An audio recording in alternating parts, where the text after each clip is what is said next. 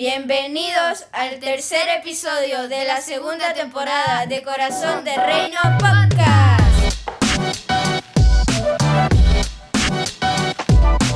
Muy buenos días, muy temprano en esta mañana estamos entrando en el tercer episodio de Corazón de Reino Podcast en su segunda temporada.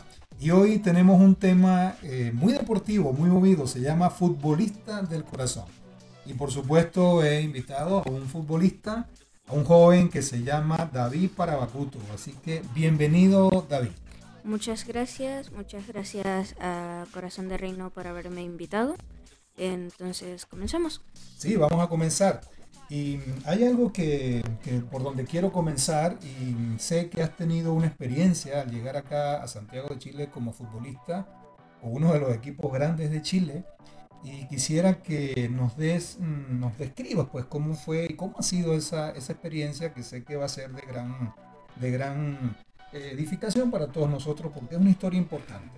Mm, bueno, mi experiencia como futbolista es cuando llegué aquí en Chile, gracias a mi mamá, pude estar en un equipo de futsal porque eh, era lo único que podía entrar y porque obviamente el fútbol es mi pasión. Así es. Entonces pasaron dos meses, mi mamá pudo lograr el trabajo Sí, y entonces pude entrar a una academia como es la U de Chile. qué bueno. Pasaron dos meses, tuvimos un torneo, no lo pudimos ganar, pero me dejó una experiencia como futbolista y mejores lazos con mis amigos. Y eso es muy importante en el fútbol porque el compañerismo y la colectividad en el, en el partido es muy importante. Extraordinario, extraordinario. ¿Qué más nos puedes decir de cómo está en este momento la situación con ese equipo de la U de Chile? Em, ahorita están dando clases online, Sí, pero yo no me he conectado por el tiempo, por las tareas, pero es algo que es ine- inevitable. Sí, pero creo que de un momento a otro, por supuesto, cuando esto pase, vas a estar ahí con ellos y vas a estar en ese equipo. ¿Tú sabías que el, el director técnico del equipo mayor de la U de Chile es venezolano?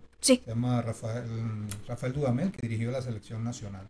Bueno, qué importante experiencia esa que has tenido, la verdad que nos edifica. Eh, ahora vamos a irnos a Europa, donde el fútbol es, eh, la verdad que hay muchas ligas, se juegan muchos partidos en la semana, muchas copas. Eh, entonces, a pesar de que hay muchas ligas y mucha competencia, a, a tu entender, ¿cuál es la, la liga más importante y la de mayor nivel que tiene Europa en este momento? Bueno, la liga más importante para mí de Europa es la liga inglesa por muchos motivos que no podré contar ahorita, Claro, claro. pero voy a contar varios. En uno, porque fue la primera liga que se creó en la historia del fútbol. Bueno. También porque cada año los equipos se preparan para ganar la liga. Se preparan físico y mentalmente. Sí, sí es. Por, también me gusta por muchas cosas, como porque en la liga italiana y en la liga española, en la liga alemana y en la liga francesa, siempre hay dos equipos de renombre. Como en la liga española son el Real Madrid y el Barcelona, Exacto. en la liga alemana son el Borussia y el Bayern, Sí. en la liga inglesa todo es de otro nivel. Claro, hay, hay más competencia, hay muy buenos jugadores y no solamente jugadores. Y, mm, podemos decir que en este momento de los mejores 3, 4 entrenadores del mundo están en esa liga, hay mayor competitividad. Yo coincido contigo eh, totalmente en lo que acabas de, de decir. Eh, sé que eres un admirador de Lionel Messi, de, de su juego, y mm, quiero que me des tres cualidades de Lionel Messi que te han influenciado más como jugador. Bueno, em, la primera es la pasión por el fútbol, la segunda sería el entrenar duro cada día para ser mejor y la tercera sería el compañerismo dentro y fuera de la cancha. Excelente. Y yo creo que son cualidades que no solamente te van a mejorar como jugador de, jugador de fútbol, sino que te van a hacer un mejor ciudadano. Ujú. Eh, Creo que tienes muy claro eh, esas tres mm, cualidades y, me- y te felicito en verdad. Em, y actualmente, David, también hay muy buenos y nuevos jugadores que están irrumpiendo en la esfera mundial. Y hay uno de ellos que, bueno, pareciera que va a ser la próxima estrella, ¿no? Eh, un joven noruego. eh, quisiera que me hablaras de él. Haaland, ¿no? Sí, Ok. Bueno, Haaland para mí es un jugador extraordinario, siendo de un país que no es tan reconocido como es Noruega. Sí. También eh, ya con 19 años ya lleva más de 200 goles, Wow. juega en una liga que es como la alemana, juega contra el mejor equipo de la liga que es el Borussia Dortmund Así es. y entonces Tiene, Bueno. muy, tiene muy buena proyección ese muchacho. Creo que va a ser la próxima estrella.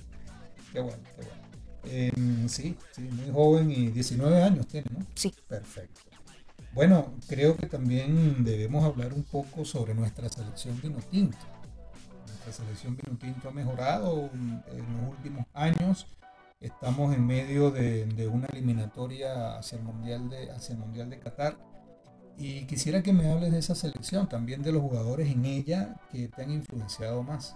Mm, bueno, em, nuestra selección Minotinto se podría decir que no está ni mal ni bien, porque tenemos que ser sinceros, estamos Claro. en una competición que es muy, muy difícil. La más difícil si se quiere. ¿no? Sí, como está Brasil, está Argentina, está Colombia, está Chile.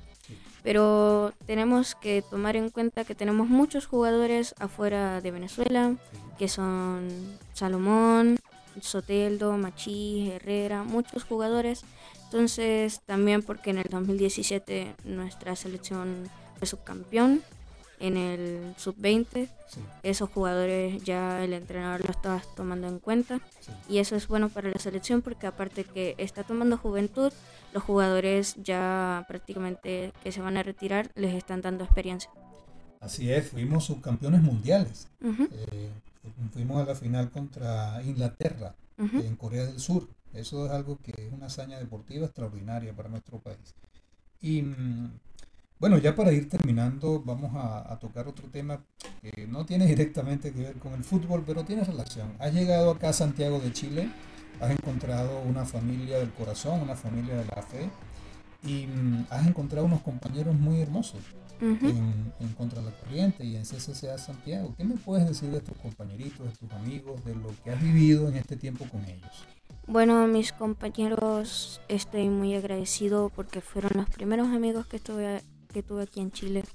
También porque la iglesia es algo muy importante. Ujú, También porque compartimos mucho sobre la palabra. Porque ahorita en la pandemia también nos pode- podemos hablar, nos podemos comunicar. Sí, Ahorita tenemos un grupo que se llama Contra la Corriente. sí, muy buen grupo. que muchas gracias a la profesora Génesis porque nos está enseñando mucho sobre Dios y mucho, muchas más cosas. Qué bueno, qué bueno, qué bueno. Es que ustedes son la generación de las águilas, las que se remontan sobre la tormenta y las que tienen la visión de cambiar el mundo, de cambiar la sociedad, de cambiar la comunidad. Eh, ¿Qué le puedes, qué le dirías, David, a esas personas que andan en la calle o en cualquier parte necesitando de un abrazo de Dios que ustedes como jóvenes le pueden dar? ¿Qué les dirías? Bueno, por primero sería nunca perder la fe en Dios porque Dios siempre va a estar para ellos. Así es. También sumarse más sobre Dios, leer la Biblia, Sí. que es muy importante. También ser muy generosos con las demás personas. Sí. Creer mucho en Dios porque a eso a Dios le gusta mucho. Así es, a él le agrada nuestra fe. Es lo que le agrada, lo que mueve su, su- su mano sobre nosotros. Bueno, hemos tenido un episodio muy hermoso en esta, en esta mañana. Creo que estamos edificados. Te doy las gracias, David. Eh, recuerda, somos Corazón de Reino, arroba Corazón Piso Bajo de Reino en Instagram. Comparte esta, esta conversación con tus contactos, eh, que sé que hay muchos corazones que se van a sentir edificados con la misma. Así que para despedirte ya cerrando el programa, David. Muchas gracias por haberme invitado. Chao. Chao, chao, que la pasen muy bien y tengan extraordinaria semana.